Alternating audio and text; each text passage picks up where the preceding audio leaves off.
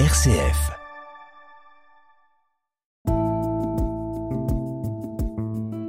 Regard chrétien sur l'actualité. Laetitia de Traversée. Père Christian Delorme, bonjour. Bonjour. Vous êtes prêtre des paroisses de Caluire et Cuire et c'est avec vous aujourd'hui que nous allons revenir sur les moments forts qui ont marqué l'actualité cette semaine. Alors évidemment, on commence par la crise russo-ukrainienne qui fait la une de l'actualité et cette déclaration de guerre surprise jeudi à la télévision russe par Vladimir Poutine. Alors on le rappelle, le président russe a annoncé une opération militaire en Ukraine pour, selon lui, défendre les séparatistes de l'Est. Peu après ces déclarations, de puissantes explosions ont été entendues à Kiev, Odessa et dans l'Est de l'Ukraine. On peut déplorer d'ailleurs, euh, Père Delorme, déjà des morts et l'exode de la population. Alors la communauté internationale a immédiatement condamné fermement l'opération militaire russe en promettant de lourdes sanctions. Quel regard portez-vous euh, sur ce qui vient de se jouer en l'espace de quelques jours On est euh, un peu sous le coup de la surprise. Bah, je crois que tout le monde est, est, sidéré. Euh, euh, bah, D'abord, c'est une pensée forte pour, pour le peuple ukrainien. il y a déjà des centaines de morts et de blessés. Il y a des centaines de milliers de personnes qui sont sur les routes de l'Exode, qui arrivent pour une partie d'entre elles en Pologne, en, en, Roumanie. et, et c'est bon, c'est une tragédie. C'est une tragédie pour ce pays, mais c'est une tragédie pour le monde. Euh, D'abord parce que euh, il va y avoir des conséquences importantes euh, au plan économique. L'Ukraine est, un des greniers à blé du monde et la Russie fournit en gaz une partie de, l'Europe. donc ça veut dire qu'il va y avoir des, des, conséquences graves au plan économique qu'on va connaître nous aussi, hein, l'Allemagne, la France. Euh, et puis, et puis la, la paix mondiale est, est menacée. C'est comme ça que commencent les, les conflits mondiaux. Euh, les plus anciens s'en souviennent. Euh, oui, malheureusement, la, la guerre 14 a commencé de ce côté-là. La guerre 14, la guerre de, de, de 39 aussi. Enfin, c'est. Alors, ce qui est frappant, c'est que les, les choses justement se euh, se reproduisent, euh, jamais à l'identique, mais, mais elles se reproduisent. Euh, on a, on a très certainement eu le tort en, en Occident, l'Amérique, la France, de traiter avec mépris la, la Russie une fois que l'Union soviétique s'est a été a été fini et, et, on voit bien que là il y a une espèce chez chez Poutine il y a une espèce de, de revanche. Il veut il veut restaurer l'ancienne Union soviétique en fait. Et, et pour lui, tous les moyens sont bons dans, dans une espèce de mégalomanie. Euh, oui, alors il n'est pas suivi par tout le peuple russe, puisqu'il y a des euh, manifestations contre la guerre hein, en Russie, il faut le savoir quand même, et des centaines d'arrestations. Oui, alors moi je suis admiratif euh, en face de ces gens. C'est les toutes petites minorités, il faut pas se leurrer. Et puis il faut aussi regarder la réalité en face. Le, même l'Église orthodoxe russe se tait. Elle est avec Poutine. Hein. Et d'ailleurs, il, y a dans cette guerre, y il y a une guerre euh, entre orthodoxes, puisque les Ukrainiens sont majoritairement orthodoxes, il y a des catholiques aussi, et, et dans notre métropole de Lyon, il y a une communauté catholique euh, d'origine ukrainienne importante. Voilà. Euh, non, c'est une tragédie à, à, à, tous les plans, euh, et, et, nous autres, eh bien, qu'est-ce qu'on peut faire? Oui, alors justement, c'est la question, qu'est-ce qu'en tant que chrétien, on peut faire? Moi, j'ai entendu parler de chaînes de prière lancées par des jeunes. Je crois que la, la, prière, le jeûne, et vous savez que le, le pape a appelé à ce qu'il y ait une, une journée de prière le, le, le jour du mercredi décembre pour, euh, pour le peuple ukrainien, pour la paix euh, dans cette région du monde, pour la paix et la paix dans le monde. Donc la prière, le jeûne, ce sont des, ce sont des, des moyens d'action qui peuvent paraître dérisoires en face de la situation, mais, mais qui néanmoins ont, ont leur importance. Parce que euh, si les guerres sont possibles, c'est parce qu'il n'y a pas assez de culture de paix. Euh, et, donc nous devons toujours euh, cultiver l'esprit de l'esprit paix en nous. Et puis, ben, il faut soutenir nos dirigeants pour qu'ils aient une politique diplomatique euh, suffisamment forte pour qu'aussi l'Europe, finalement, dans tout, drame, il, peut y avoir des choses positives. Peut-être qu'enfin, à l'occasion de ce de cette horreur, eh bien peut-être que les Européens vont davantage se souder les coudes et arrêter de se disputer sur n'importe quoi. Enfin, euh, parce que, vous savez, euh, ce qui se passe en ce moment, c'est aussi parce que euh, les États-Unis euh, ont voulu affaiblir l'Europe et qu'ils ont tout fait pour qu'il n'y ait pas, à un moment donné, euh, de, de, de, lien trop fort entre la Russie et l'Europe. Vous voyez, on paye, on paye les conséquences de, ces jeux-là. Voilà, mais peut-être l'invitation, ça serait de devenir des artisans de paix un peu plus dans nos vies déjà au quotidien et de porter cette paix. Et puis d'être solidaire parce qu'il va y avoir des, des, il va y avoir des réfugiés ukrainiens qui vont arriver ici, bien entendu. Donc pouvoir les accueillir. Bien sûr. Alors, dans le reste de l'actualité, euh, euh, Père Delorme, près de six ans après l'assassinat du père Jacques Hamel, hein, on se souvient, il a été égorgé dans son église de Saint-Étienne du Rouvray. Trois proches des jeunes assaillants djihadistes tués sur place sont jugés depuis le 14 février euh, devant la cour d'assises spéciale de Paris. Alors, on le rappelle, cet attentat visant pour la première fois en Europe un prêtre dans une église avait bouleversé bien au-delà des frontières françaises. Quel regard portez-vous sur ce procès tant attendu?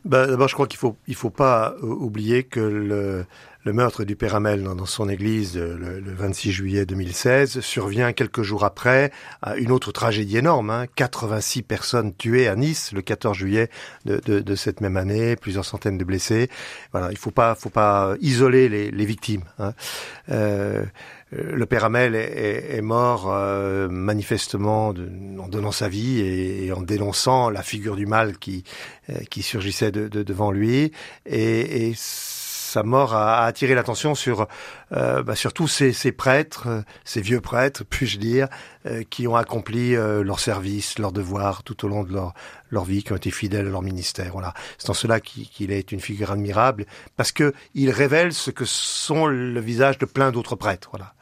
Maintenant, moi, ce qui m'a beaucoup frappé dans, dans, ce procès, ces procès sont importants parce que on a besoin de comprendre pourquoi, pourquoi ça, pourquoi cette haine, pourquoi tant de haine. Alors, les, les, les deux meurtriers du père Hamel ont été tués au moment de, de, l'assaut policier. A été jugé là trois personnes qui euh, trois, trois complices. Hein. Et c'était important d'entendre leur voix, de savoir ce qu'on dit. Mais moi, ce qui m'a le plus frappé dans, dans ce procès, et ça, j'ai trouvé qu'il y avait un témoignage chrétien merveilleux, et que la sainteté du, Père Amel, elle, elle, elle, elle, se développait autrement à travers sa sœur, sa sœur Roseline, euh, qui, qui, qui n'a tenu qu'un discours de, pardon, de refus de la haine. Vous n'aurez pas ma haine, a-t-elle repris, a-t-il dit, a-t-elle dit aux, trois, accusés qui étaient en face d'elle.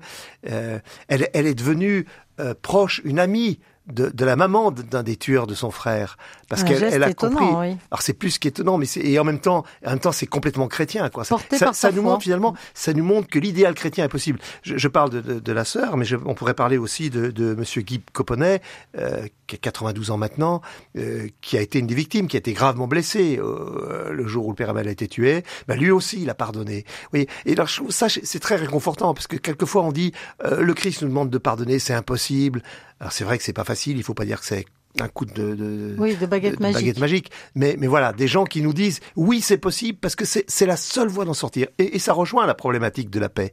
Hein. Pour, pour désarmer le monde, il faut aussi que nous acceptions de désarmer nous-mêmes. Autre sujet, on retourne à Paris où l'Assemblée nationale a adopté euh, définitivement ce mercredi la loi allongeant le délai légal de recours à l'interruption volontaire de grossesse, hein, 14 semaines contre 12 actuellement. Alors euh, le gouvernement et la majorité avaient décidé d'apporter leur soutien à cette proposition de loi pour améliorer l'effectivité du droit à l'avortement. Et selon euh, Olivier Véran, ministre de la Santé, le texte est fidèle au combat pour l'émancipation des femmes. Alors quel regard portez-vous sur cette nouvelle loi annoncée? Bah écoutez, j'ai le regard de, de l'Église, c'est-à-dire que euh, il ne s'agit pas de juger les femmes qui ont recours à l'avortement, et il y a des situations où euh, on ne sait pas ce que euh, on ferait soi-même. Hein. Euh, mais en même temps, euh, on peut pas se résoudre à une banalisation de, de l'avortement, et, et, en pensant aux femmes en particulier, parce que moi je, je connais rien à tout ça. Hein, simplement, je, je, lis ce que ce que disent les uns et les autres. J'ai en particulier été frappé ces jours par par la déclaration d'un d'un ancien président du, du, Collège national des gynécologues, là, qui est, qui est le professeur Israël Nissan, euh, qui relevait que euh, ces avortements euh, qui sont euh, chirurgicaux, du coup, ces interruptions de ah bah, grossesse. c'est affreux quand on connaît voilà. le détail, c'est vrai que ça fait froid alors, dans le dos. Et, ouais. Il dit que c'est un traumatisme pour pour les gynécologues, et c'est sans doute un traumatisme pour les femmes. Et, et c'est pour ça que le discours de l'Église, on dit quelquefois que l'Église est réactionnaire, que l'Église antiféministe, etc.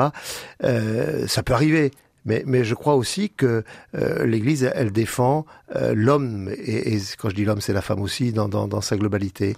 Et, L'important, c'est l'accompagnement euh, des femmes, hein, qui sont quelquefois trop seules dans, dans, dans ces choix-là. C'est l'accompagnement, c'est aussi que les grossesses non désirées soient détectées assez tôt. Il y a, voilà, je rejoins le planning familial. Quand le planning familial dit qu'il qu y a un manque considérable de moyens, qu'il faudrait que, que les femmes enceintes qui ne désirent que, leur grossesse euh, s'épanouisse, eh bien qu'elle qu soit diagnostiquée beaucoup plus tôt pour qu'on n'en arrive pas à ces interruptions de grossesse chirurgicales.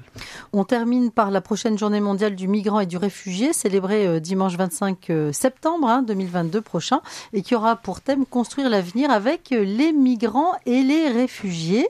Alors, quel est votre regard sur cette journée, vous qui êtes engagé hein, depuis de très longues années aux côtés des migrants, Père bah, J'ai l'impression qu'on est en train de boucler la boucle, puisqu'on a commencé par les réfugiés ukrainiens qui arrivaient aux frontières de, de la Roumanie ou de la Pologne et puis vous parlez de la, journée des, des migrants.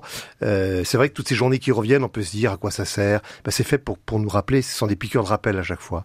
Euh, et j'aime bien le thème parce que les migrants euh, sont une chance aussi. Euh, les réfugiés sont une chance. C'est-à-dire que euh, on ne peut jamais souhaiter que les gens soient obligés de quitter leur pays.